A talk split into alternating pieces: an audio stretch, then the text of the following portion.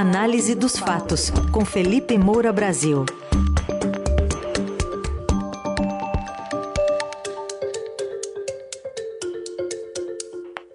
Hoje em destaque as visões sobre a pobreza do governador de São Paulo, Tarcísio de Freitas, e do ministro da Fazenda, Fernando Haddad.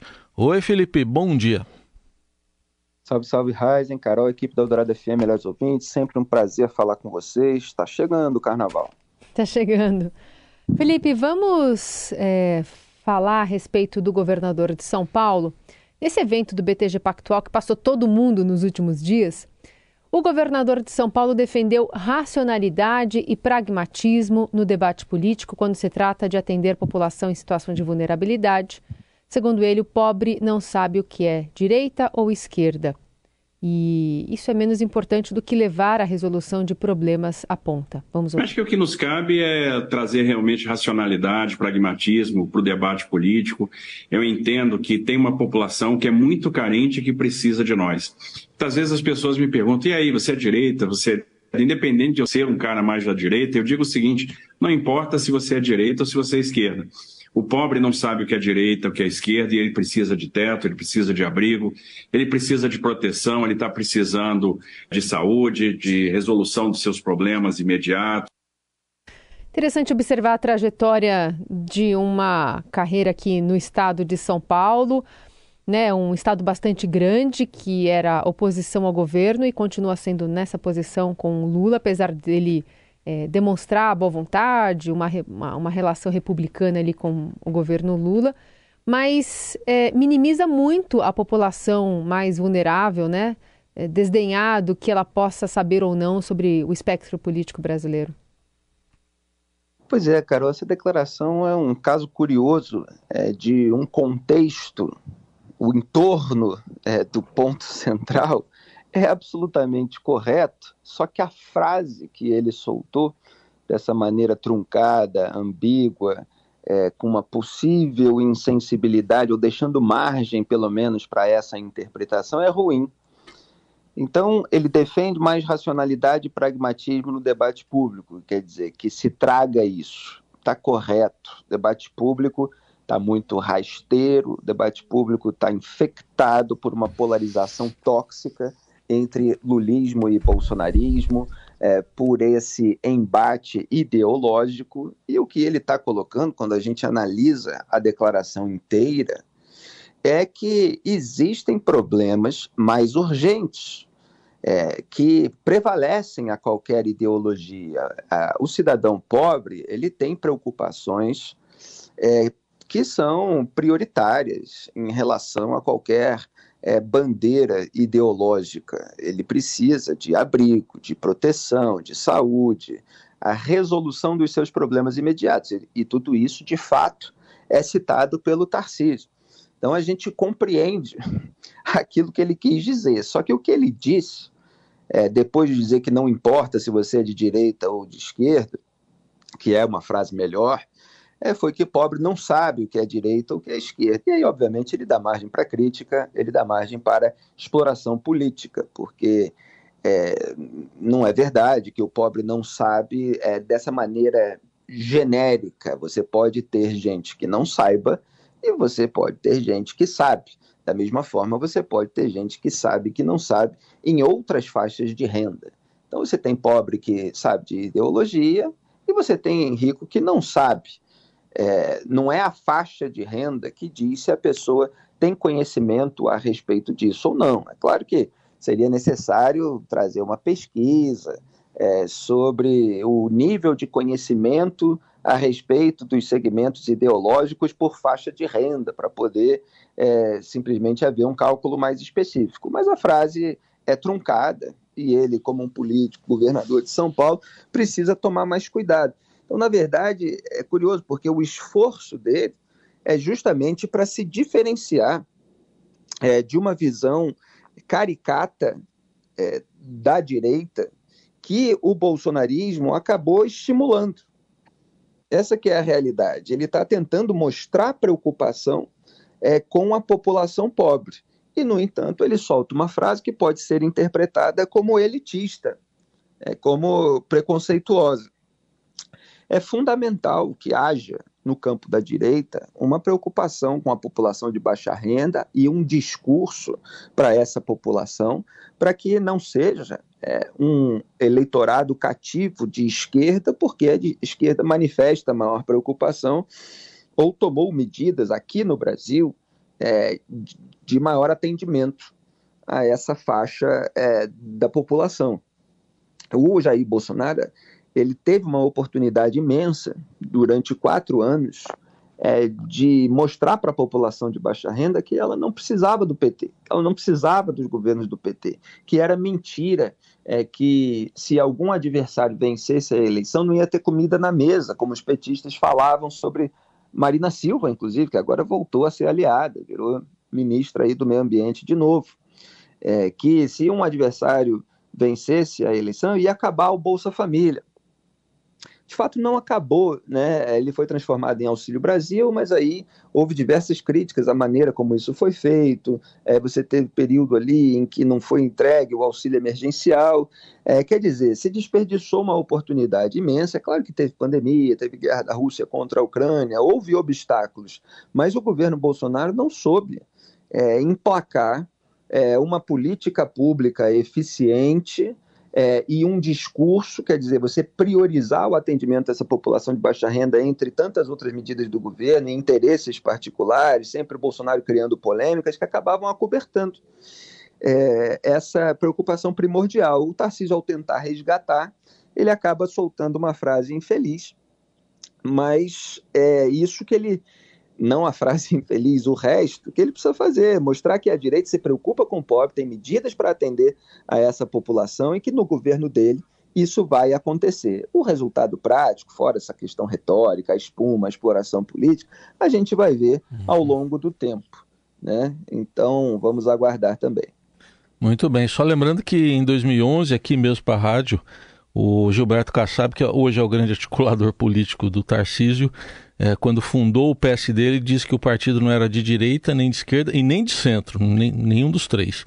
Foi, foi o que ele é, falou. É, isso aqui. é uma salada né, na, na é. política brasileira, Raiz. Até só, só para trazer um pouquinho, a, é. a, o surgimento desses conceitos, desses segmentos ideológicos remontam ali à Revolução Francesa, no final do século XVIII, uh, aos representantes que estavam sentados no lado direito ou no lado esquerdo da Assembleia Legislativa, os girondinos, né, que eram é, provenientes da província de Gironda, que estavam à direita, os jacobinos, que estavam uhum. à esquerda, é, mas os conceitos foram mudando ao longo do tempo, né, a esquerda defendendo um Estado maior, mais intervenção estatal, a direita um Estado é, menor, mais a iniciativa individual, o mercado livre, você tem um debate político americano que é muito emulado no Brasil, as cartilhas de costumes também. Então, você tem posições sobre drogas, aborto, é, endurecimento da legislação penal.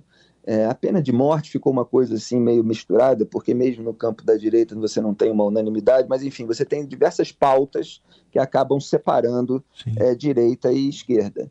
É, mas isso é uma outra discussão. Bom, e nesse mesmo evento, Felipe, do qual participou o governador Tarcísio, também participou o ministro da Fazenda, Fernando Haddad, e ele afirmou que o Bolsa Família, você citou há pouco aí o Bolsa Família, acabou com a fome no Brasil entre os anos de 2003 e 2010. A gente vai ouvir um trechinho. Esse caso que você falou do Bolsa Família é importante. Nós, com meio por cento do PIB, acabamos com a fome entre 2003 e 2010. Ninguém mais ouvia falar. Você não via criança no sinal de trânsito. Hoje você está com 1,7% do PIB e não consegue resolver o problema. Então, são desarranjos, mudaram completamente o foco do programa. Bolsa Família que está de volta, está voltando agora, né, Felipe?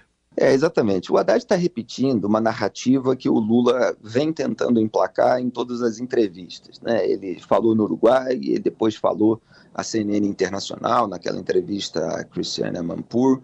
É, nós tínhamos acabado com a fome no Brasil. Foi a frase do Lula e o Haddad está é, aí repetindo algo nessa linha, embora o Haddad, um pouquinho mais comedido, ele fale ali que acabou com a fome entre 2003 e 2010. Portanto, o governo Lula, ele, ele tenta descolar é, o atual governo do governo de Dilma Rousseff, mas é governo do mesmo partido. Então ele faz ali um recorte bem seletivo é, e mesmo assim não é verdade. Né? É, os méritos do Bolsa Família, que aliás foi idealizado e o Lula reconheceu isso no discurso, no lançamento, quem quiser pode procurar no YouTube. É, ele foi idealizado pelo Marconi Perillo, né, que foi governador de Goiás, é, tinha feito uma proposta ali estadual de cartão magnético, propôs ao Lula a união dos programas que já existiam no governo FHC em um programa só, é, e aí o Lula acabou implementando isso. Né? Agora, então, tem méritos nesse programa, evidentemente, e os deméritos de Jair Bolsonaro, então a, soma os méritos do, do, Bolsa Família, os deméritos do Bolsonaro, que eu já mencionei, elas não legitimam esse exagero retórico. Então, vamos aos dados, porque são dados oficiais. É, em 2004, o IBGE apontou 14,9 milhões é, de brasileiros com fome. Quer dizer, o que é considerado fome nessas pesquisas? É insegurança alimentar grave. Essas pesquisas também levantam a insegurança alimentar moderada e a insegurança alimentar leve. A fome é considerada a grave. Então, 2004, 14,9 milhões de pessoas. Em 2009, é, no fim, 2004, portanto, é, é só para lembrar, o segundo ano do, do primeiro governo Lula. Né? Só para a gente ter um dado de referência, que foi é, a situação que ele é, encontrou. É, foi havendo uma redução ao longo de alguns anos. Então, em 2009, no fim do governo Lula II, é, o IBGE apontou 11,2 milhões de brasileiros com fome. Então, teve uma queda ali de 14,9 para 11,2, é, calculando aqui, são 3,7 milhões a menos.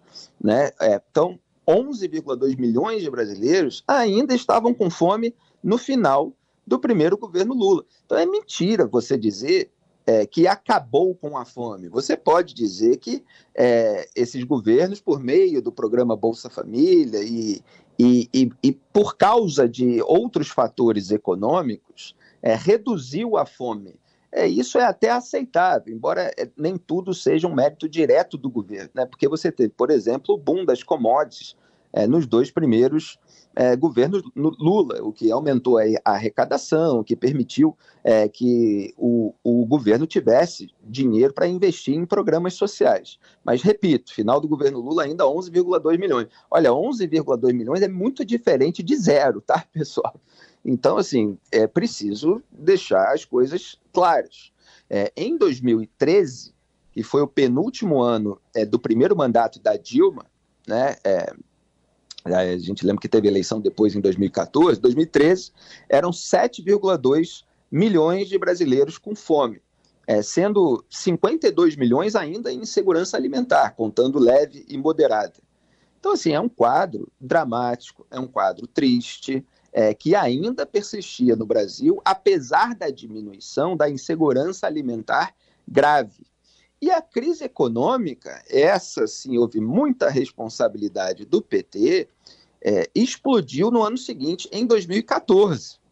Aí o que, que acontece é um, um fator que os do, do, qual os petistas se aproveitam. Não houve levantamento sobre a fome no fim é, de Dilma II. Mas em 2016, que foi o ano em que ela foi alvo de impeachment, foram apontados 24,8 milhões de brasileiros em pobreza extrema, né, que é um outro indicador é, com menos de um quarto do salário mínimo por mês. Além, evidentemente, dos 14 milhões de desempregados que o governo é, do PT deixou no seu resultado final. Mas não houve levantamento específico sobre fome, só esse, 24,8 milhões de brasileiros em pobreza extrema. Aí você tem os dados de 2017 e 2018, que já é a época ali é, é, do governo Temer, mas o governo Temer tendo que lidar com a crise econômica deixada pelo governo do PT. Esses dados mostram que a fome subiu, atingindo 10,3 milhões de brasileiros. Então a fome subiu. E o que, que os blogs petistas fazem? Eles apresentam esses dados como sendo exclusivamente de 2018, eles são de 2017 e 2018, 17 é logo o ano seguinte, ali é o impeachment da Dilma, e tentam emplacar a narrativa de que a fome voltou depois do golpe de 2016. Mas, obviamente, repito, ela recrudesceu com a crise legada pelo governo do PT, que invadiu o período de contenção dela no governo de Michel Temer, que está sendo muito lembrado agora nesse embate é, sobre juros, etc., porque com teto de gastos que foi aprovado, é, com reforma trabalhista e o engatilhamento da reforma previdenciária que foi aprovada logo depois no começo é, do governo Bolsonaro, é, com é, outras medidas, você teve a redução das taxas de inflação, de juros e de desemprego. É, então, assim, foi um período de contenção. Então, o PT faz um recorte da realidade e ainda turbina isso com um exagero retórico. Então, uma coisa são os médios do Bolsa Família, uma coisa é uma redução durante determinado período. Outra coisa é o resultado total, é, com o recrudescimento da fome depois da crise econômica é, e uma fome que nunca deixou de existir. O Haddad falou também, só para concluir, é, que não tinha gente no sinal e tal. Olha, isso aí quem viveu o Brasil naquela época sabe que é mentira. Então, continuou havendo pobreza, é, com uma redução da insegurança alimentar grave por determinado período, insegurança essa que voltou a crescer em seguida. Felipe Moura, Moura Brasil volta amanhã aqui ao Jornal Eldorado e já já a coluna estará em radioeldorado.com.br também nas plataformas de áudio. Muito obrigado, até amanhã. Grande abraço a todos, tchau.